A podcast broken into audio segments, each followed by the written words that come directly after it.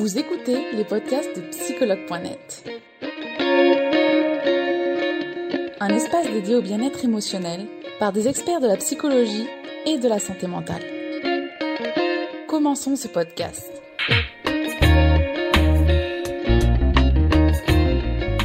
Donc voilà, aujourd'hui nous allons faire le direct sur la victimisation avec Cindy Herson. Elle ne va pas tarder, je vais la demander.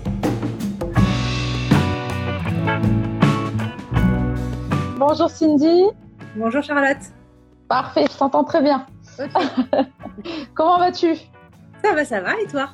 Parfait, merci. Donc aujourd'hui, on va faire ce direct sur la victimisation. Je vais te demander de te présenter euh, en quelques petits mots.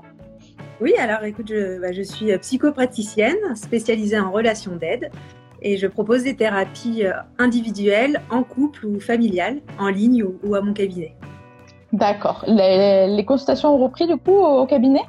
Oui, alors euh, moi j'y suis euh, à plein temps, mais ça reste toujours moitié téléphone ou visio et moitié en présentiel. D'accord. J'imagine que les personnes, elles ont choisi aussi de, de, continuer un peu les consultations en ligne. Elles sont sûr. Plus en fait, bah, on s'adapte et il y a beaucoup de gens qui trouvent aussi un, grand avantage à rester chez eux et à pouvoir parler de chez eux. Donc même ceux qui sont euh, dans le coin euh, préfèrent aussi euh, maintenant souvent de rester chez eux, donc pourquoi pas. D'accord, super. Merci Cindy. Donc aujourd'hui, le direct va être sur la victimisation. Alors d'abord, qu'appelle-t-on la victimisation? Alors la victimisation, c'est vraiment le sentiment excessif, exagéré d'être une victime. C'est un ressenti, donc c'est subjectif, hein, c'est pas forcément réel et c'est euh, en clair de subir sa vie, subir euh, les gens, subir les situations, les événements. Et euh, voilà, donc c'est souvent nourri par une croyance qui est je ne suis pas capable de, c'est dur, c'est toujours comme ça, j'ai jamais de chance, c'est toujours sur moi que ça tombe. Voilà, tout ce, genre de croyance qui est lié à ça et euh, aussi euh, souvent lié à la blessure d'humiliation, hein, dans les blessures de l'enfance qu'on avait vues ensemble, euh, celle de l'humiliation parce que du coup, j'ai le droit, en fait, je m'autorise à être maltraitée, à mal vivre les choses et, et du coup, j'accepte qu'on ne me respecte pas. D'accord. Et pourquoi alors certaines personnes se posent en victime? Alors, il y a plusieurs intérêts, hein, conscients ou inconscients, de se positionner en victime. Je pense sincèrement qu'il y en a majoritairement trois. Alors, le premier, c'est vraiment en ce qui concerne la carence affective, c'est-à-dire ce, besoin euh, de nourrir la blessure de son ego et donc euh, de susciter de l'attention, euh, de susciter voilà, de la compassion, un soutien et, donc un petit peu susciter un peu de peine pour bah voilà, se sentir aimé, se sentir soutenu. Et donc, on va développer ça pour se dire, voilà, je, j'ai des gens autour de moi, euh, je mérite qu'on m'aime et, on va soigner cette blessure à travers la victimisation. Donc ça, c'est un, premier cas. D'accord. Sinon, on, a aussi souvent le deuxième cas qui est vraiment euh, lié à la lâcheté. C'est-à-dire on se déresponsabilise euh, de ses actes, on n'est pas en, mesure d'accepter en fait la conséquence de nos actes et de nos idées.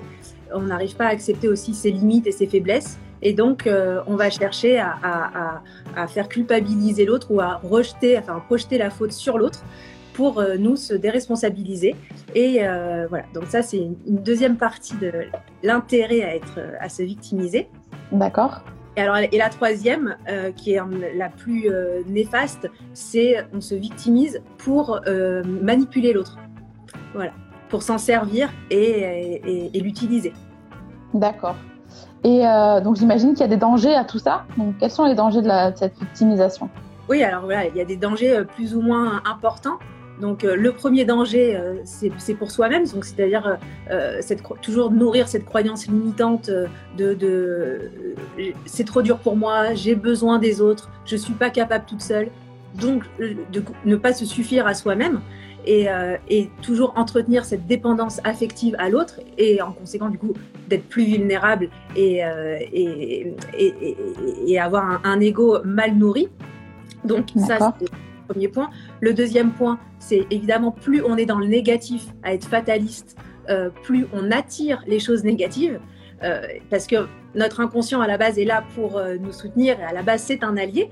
Donc euh, si nous on lui envoie en mode de pensée tous les jours euh, les gens me veulent du mal, voilà un peu cette sous-personnalité paranoïaque, tout est dur, c'est compliqué, c'est toujours sur moi que ça tombe, de toute façon j'ai jamais de chance, voilà tout ça. L'inconscient lui pensant bien faire, il va aller choper les situations ou les personnes pour nourrir cette pensée et du coup nous envoyer évidemment des personnes toxiques, des situations problématiques ou influencer notre petite voix intérieure pour qu'on prenne la mauvaise décision. Et euh, du coup, en fait, on joue contre nous-mêmes, on est notre propre adversaire. Et ça, c'est vrai que c'est aussi un, évidemment un danger. D'accord. Le deuxième euh, danger, qui est pour moi le, le, plus important, c'est si on se dit victime, automatiquement, ça veut dire qu'on cherche un bourreau. Et si on cherche un bourreau, on va rentrer dans ce qu'on appelle le triangle dramatique de Cartman. C'est le triangle persécuteur-sauveur-victime qui est assez connu. Et, ce fameux triangle, si nous-mêmes on se positionne en victime, c'est qu'on est capable de circuler dans ce triangle et donc d'être de temps en temps persécuteur, de temps en temps sauveur. Et là, on ouvre la porte au fameux pervers narcissique et à toute autre personnalité euh, toxique et malveillante euh, en tout cas manipulatrices. Et du coup, euh, voilà, ces personnes peuvent nous faire circuler à leur rythme dans ce jeu psychologique. Et donc, on rentre dans une relation malsaine de soumission euh, avec un rapport de force.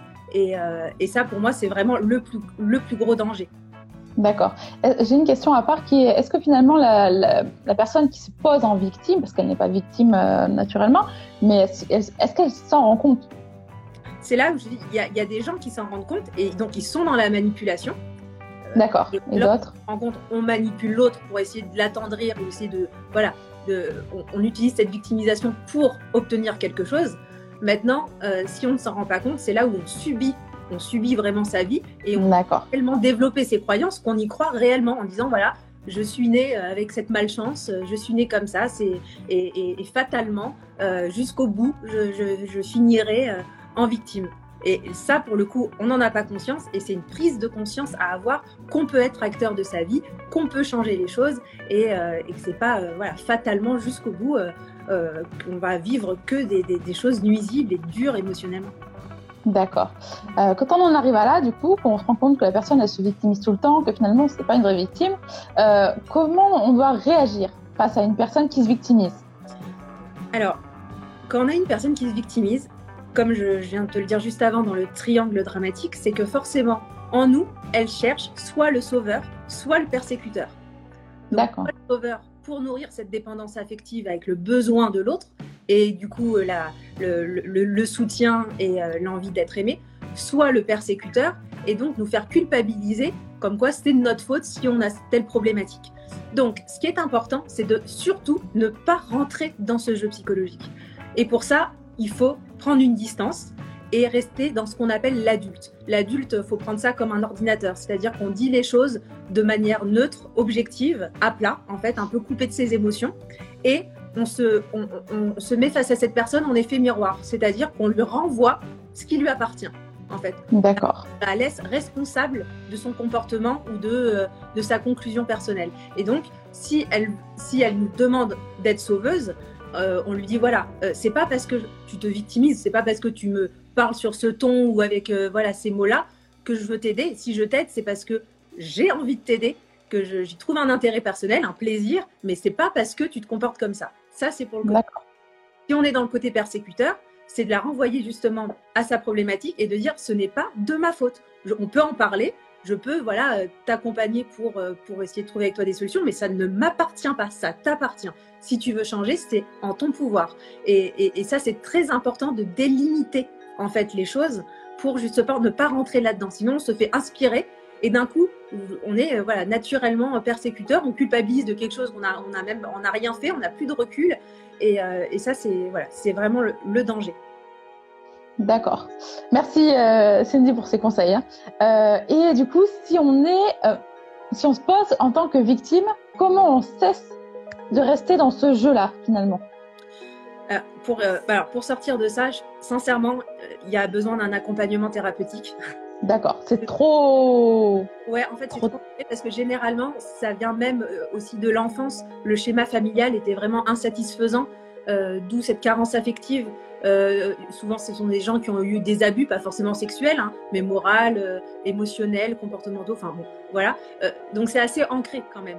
D'accord c'est pas quelque chose, voilà, on se dit tout seul, c'est bon, la semaine prochaine, voilà. Donc, sincèrement, je trouve qu'il y a un, besoin thérapeutique, pas forcément sur des mois et des dizaines de séances, hein, mais en tout cas d'avoir ce suivi pour plusieurs choses. Déjà, établir des objectifs à court terme pour justement, en fait, se déprogrammer de ce mode de fonctionnement et du coup, derrière, se reprogrammer comme on le souhaite. Et, ça, c'est vrai que, voilà, par une aide extérieure, on arrive plus facilement à garder euh, cette ligne de conduite. Et c'est surtout se dire, maintenant, je, comme je ne veux plus subir ma vie, donc je ne suis plus spectateur de ma vie, je vais devenir acteur et auteur de ma vie. Donc, si j'ai décidé, voilà, que demain les choses se passent en ma faveur, que je peux avoir confiance en l'autre, je peux mériter le respect et la confiance de l'autre, euh, eh bien, voilà, j'ai le droit. Et lorsque je t'ai parlé de ce fameux triangle, ça veut dire qu'on est capable en tant que victime d'être sauveur. Et donc, dans ce cas-là, c'est de se dire, je vais être sauveur de moi-même. En fait, je vais m'auto-suffire, je vais me sauver tout, tout seul. Je n'ai pas besoin de l'aide extérieure, euh, euh, voilà, de, de personne de mon entourage. La force intérieure vient de moi et je peux justement, par, avec un travail euh, thérapeutique, reformater ça. Et ça, vraiment, ça marche très bien et, on a des, résultats très rapides hein, là-dessus. D'accord. Il y a une question d'ailleurs en direct d'une personne qui demande si l'entourage peut réellement aider une personne qui se victimise. Quand c'est un, un, schéma qui s'inscrit, Ouais, non, non, c'est là où en fait c'est pas leur rôle. Je te dis, c'est soit elles rentrent dans ce jeu-là psychologique et elles, elles nourrissent cette, cette, croyance que l'autre a de c'est un intérêt pour moi de me victimiser, donc c'est pas bon. Et sinon, si elles coupent les ponts, forcément, euh, bah, pas forcément couper, enfin on peut couper les ponts avec tout le monde, mais je veux dire, si c'est vraiment quelqu'un de très proche dans sa vie, euh, dans sa famille, euh, c'est compliqué, c'est nuisible pour tout le monde. C'est pour ça que je te dis qu'un travail thérapeutique avec une personne extérieure et neutre est indispensable. Donc c'est plutôt de mettre la personne face à ça en disant, tu sais, je pense que tu as un, problème de positionnement, tu as des réactions qui sont en ta défaveur, et je pense que ça serait bien que tu te, voilà, que, que tu te fasses aider pour travailler ça et te rééquilibrer. Parce que du coup, il y a un travail sur la peur, la peur euh, du regard de l'autre, la peur d'être abandonné, euh, voilà, la, peur d'être euh, d'être malmené. Il y a un travail sur ses, bah, ses croyances, hein, que, voilà, le travail aussi de, sa sous-personnalité paranoïaque qu'il va falloir rééquilibrer, qu'elle puisse pas prendre la parole au moindre, voilà, à la moindre, moindre occasion. Donc voilà, il y, y, a quand même tout ça qui, qui englobe ce travail. D'accord. on va passer du coup à, à, la partie questions, si ça te va, Cindy. Alors, hop, alors.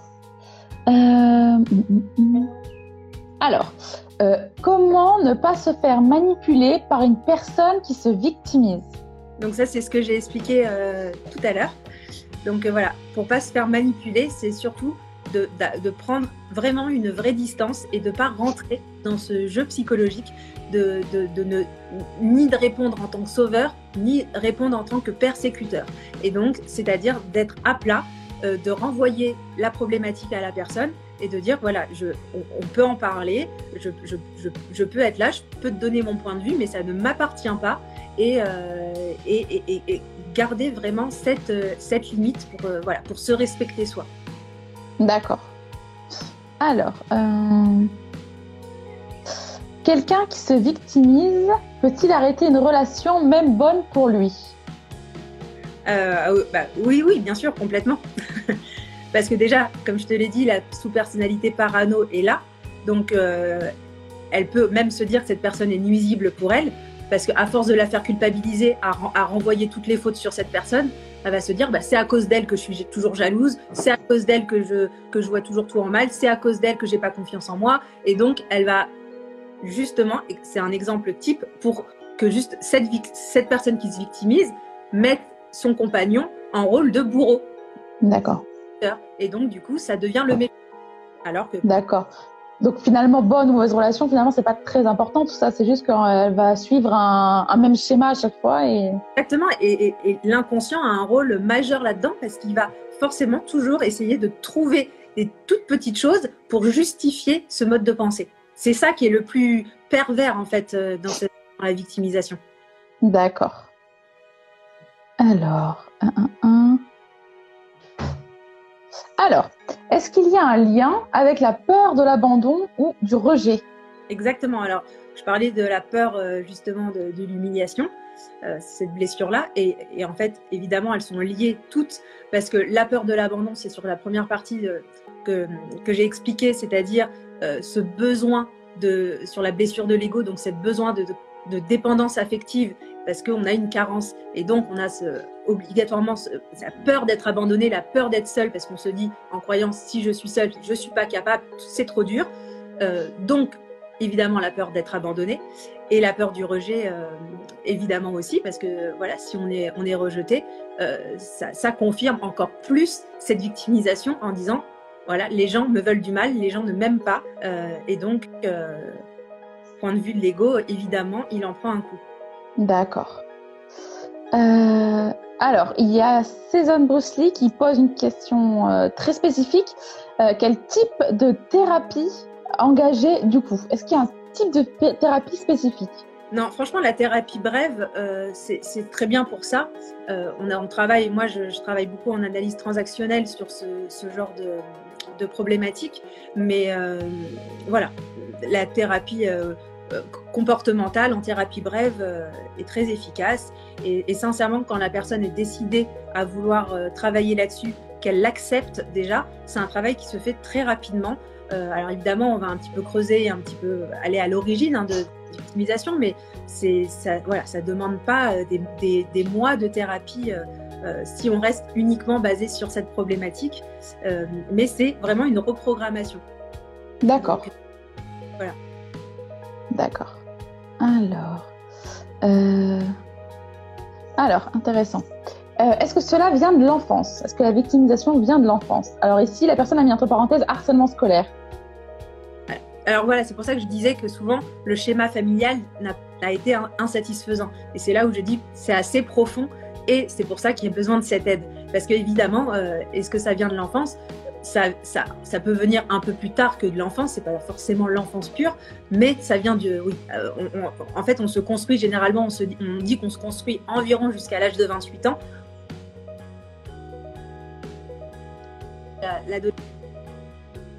Donc, euh, pendant tout ce travail, que ce soit la petite enfance où on a été justement euh, maltraité, pas considéré, pas écouté, moqué, tout ça, jusqu'à l'adolescence et même au début de, voilà, de l'âge adulte, en tout cas pas psychologiquement, mais sur les papiers, toute cette période-là, évidemment, va nourrir cette victimisation. Donc, plus elle est profonde, plus ça demande un travail et une énergie pour euh, casser ce mode de fonctionnement. Mais le, harcèlement scolaire, évidemment, va nourrir directement cette, cette, euh, cette victimisation en disant, voilà, j'ai pas de chance, ça tombe sur moi, c'est que je suis pas capable de me défendre, ou euh, par rapport à un trait physique, ou par rapport à ses origines, ou tout ça, on va, nourrir cette croyance que voilà, fatalement on est comme ça, on ne pourra pas le changer, donc à vie on va être moqué, à vie on va subir ça, euh, alors que on sait bien qu'en fonction du positionnement qu'on va avoir, on peut évidemment sortir de ça et heureusement.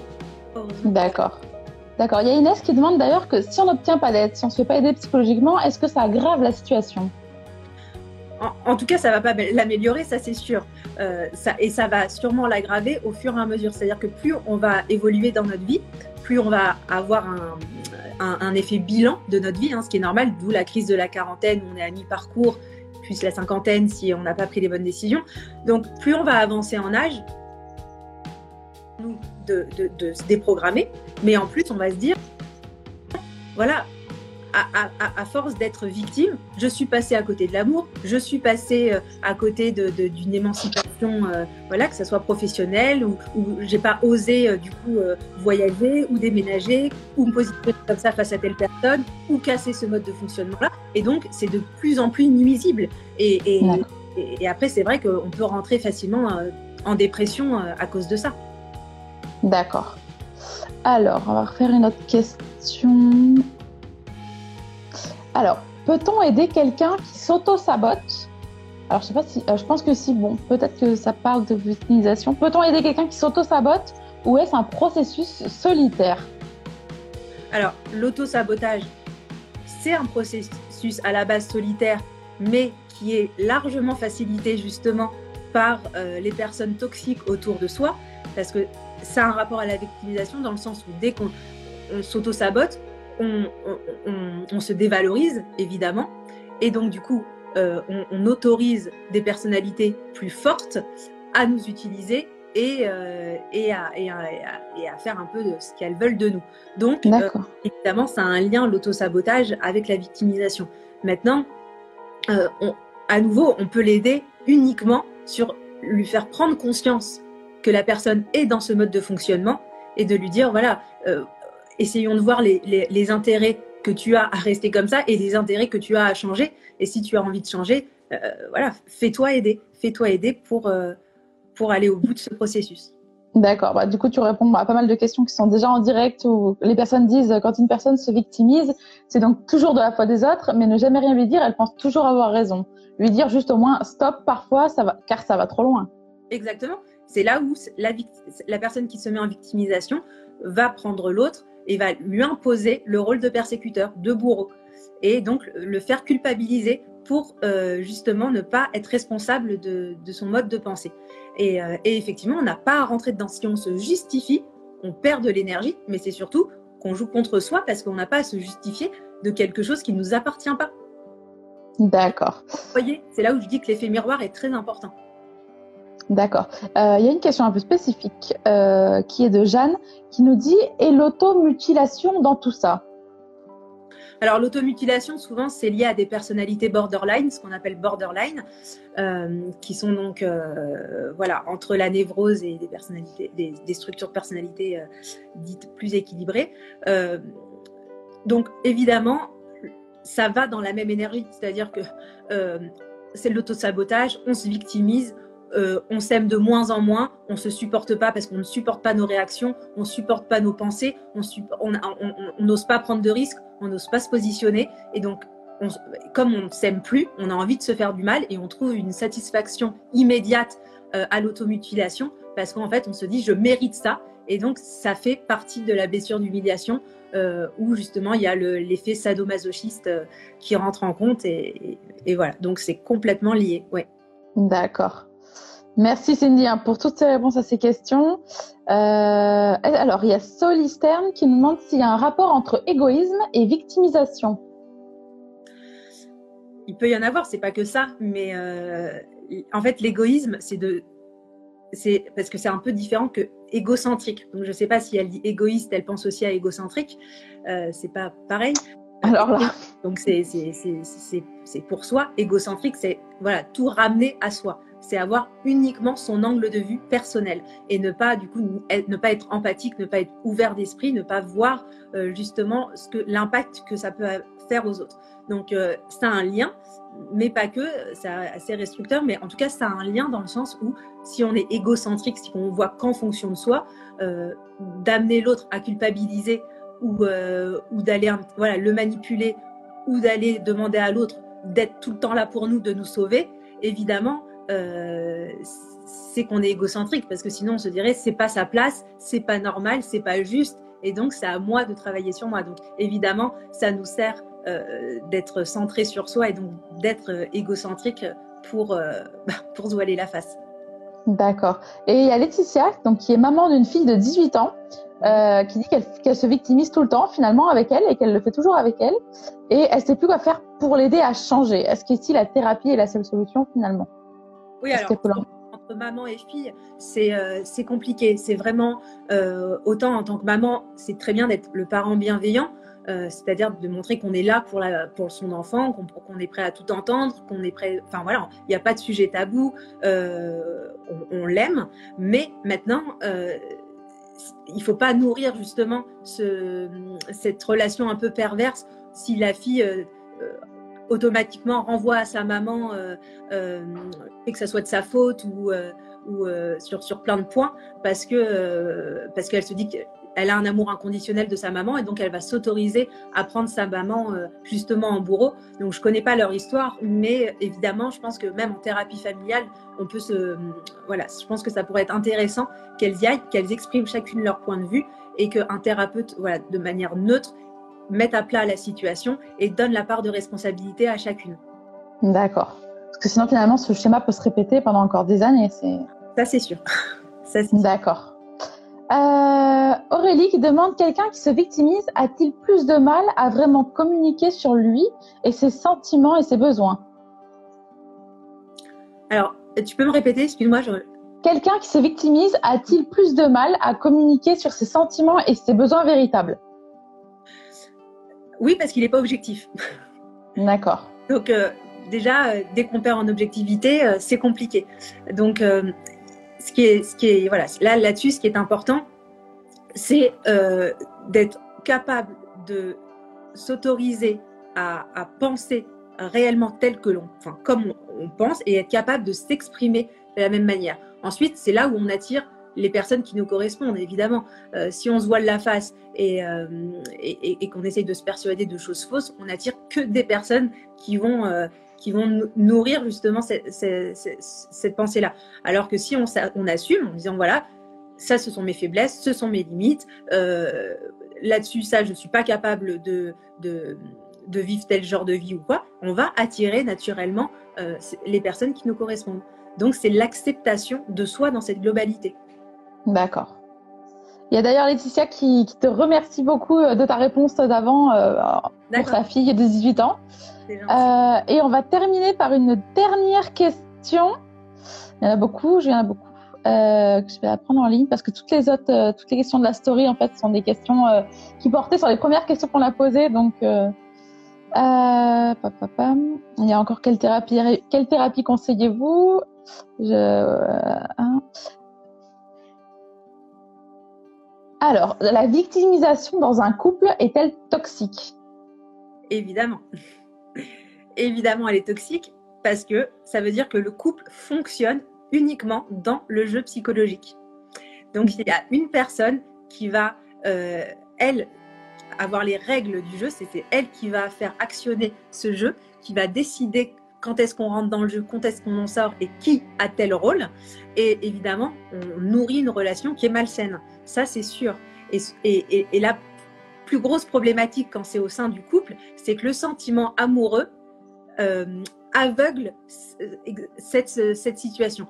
Quand on dit l'amour en aveugle, c'est vrai. C'est-à-dire que euh, on n'a pas envie de voir que, l'autre nous manipule consciemment ou inconsciemment, et donc euh, tout de suite on va euh, vouloir être sauveur, on va même trouver un, bienfait à être sauveur parce que ça va nous valoriser, ça va voilà nourrir notre ego en disant euh, mon chéri ou ma chérie, euh, elle peut pas vivre sans moi, euh, elle a besoin de moi dès qu'elle se pose une question, donc ça veut dire que je suis indispensable et on va se conforter là-dedans, alors que normalement on peut évidemment être sauveur dans son couple à des moments précis, mais de fonctionner de cette manière-là, c'est pas bon. Et évidemment, pareil, parce que dans ce cas-là, on va se culpabiliser, on va passer notre temps à essayer de, rassurer l'autre, à essayer de, de, de voilà, de, lui faire plaisir, de tout pour qu'elle se dise non, non, je veux, voilà, je, veux plus te voir en bourreau, et, et c'est pas bon non plus. Et sinon, la personne va aussi imposer son compagnon à être par moment dans la victimisation et donc à développer cette, cette, cette dépendance affective à l'autre. Et, et le couple ne doit pas euh, du tout fonctionner sur une dépendance affective. C'est-à-dire que l'autre est un plus qui est, énorme, qui, nous comble de joie, euh, mais ça reste un plus à notre identité. C'est, on est, voilà, si on s'oublie dans ce couple, et je, sais que je l'ai déjà dit, mais c'est important de le redire, si on s'oublie euh, dans ce couple et que on, se dit je ne peux pas être sans parce que dès que je suis sans, je ne sais plus réfléchir, je ne sais plus penser, je ne sais plus prendre de décision, euh, voilà, c'est trop dangereux en fait. Mm. De là, l'autre nous quitte, qu'est-ce qu'on fait? Alors on se dit, voilà, je, on, a des, on a des pensées suicidaires, on, est en dépression, on, perd tout lien social, c'est voilà, beaucoup trop dangereux. D'accord. Et s'il y a une victimisation finalement au sein du couple, euh, est-ce qu'une thérapie de couple, là, elle est conseillée dans ce cas-là? Oui, bien sûr. C'est-à-dire qu'en fait, en thérapie de couple, on peut donc démarrer en couple sur cette problématique. Donc la personne extérieure à la victimisation va dire voilà, je, sens qu'il y a un rapport un petit peu de, un rapport de force, quelque chose qui qui, qui, me va pas dans, énergétiquement dans ce qui se passe entre nous. Euh, on n'est pas sur un pied d'égalité, donc mettre ça en avant. Ensuite, euh, le thérapeute va forcément euh, voir que la victimisation est en place et, et en fonction de ça, la personne qui se victimise, on peut après aussi avoir des séances en individuel avec elle pour travailler de manière plus intime cette problématique et en plus revoir le couple voilà, en, alternant pour voir les répercussions, pour voir euh, justement les exercices à faire en couple pour que les, deux personnes entendent le même son de cloche et donc du coup soient dans la même énergie pour, euh, changer ce processus. D'accord. Eh ben, Cindy, je te remercie beaucoup d'avoir participé à ce direct. Ah, merci. D'avoir répondu à toutes ces questions qui, je sais, parfois sont, sont, sont, pas simples et sont en direct, du coup. Donc, elle les découvre en même temps que moi. Donc, merci pour ce direct et je te dis à très vite pour un, un prochain direct alors. Exactement, avec grand plaisir. Merci Cindy. Au revoir, au revoir à tout le monde. À très vite. au revoir. Nous espérons que vous avez aimé le podcast d'aujourd'hui. Souvenez-vous que tous ces sujets sont disponibles sur notre site psychologue.net et que vous pouvez également voir la vidéo complète sur l'Instagram TV sur psychologue.net. Rendez-vous dans notre prochain podcast.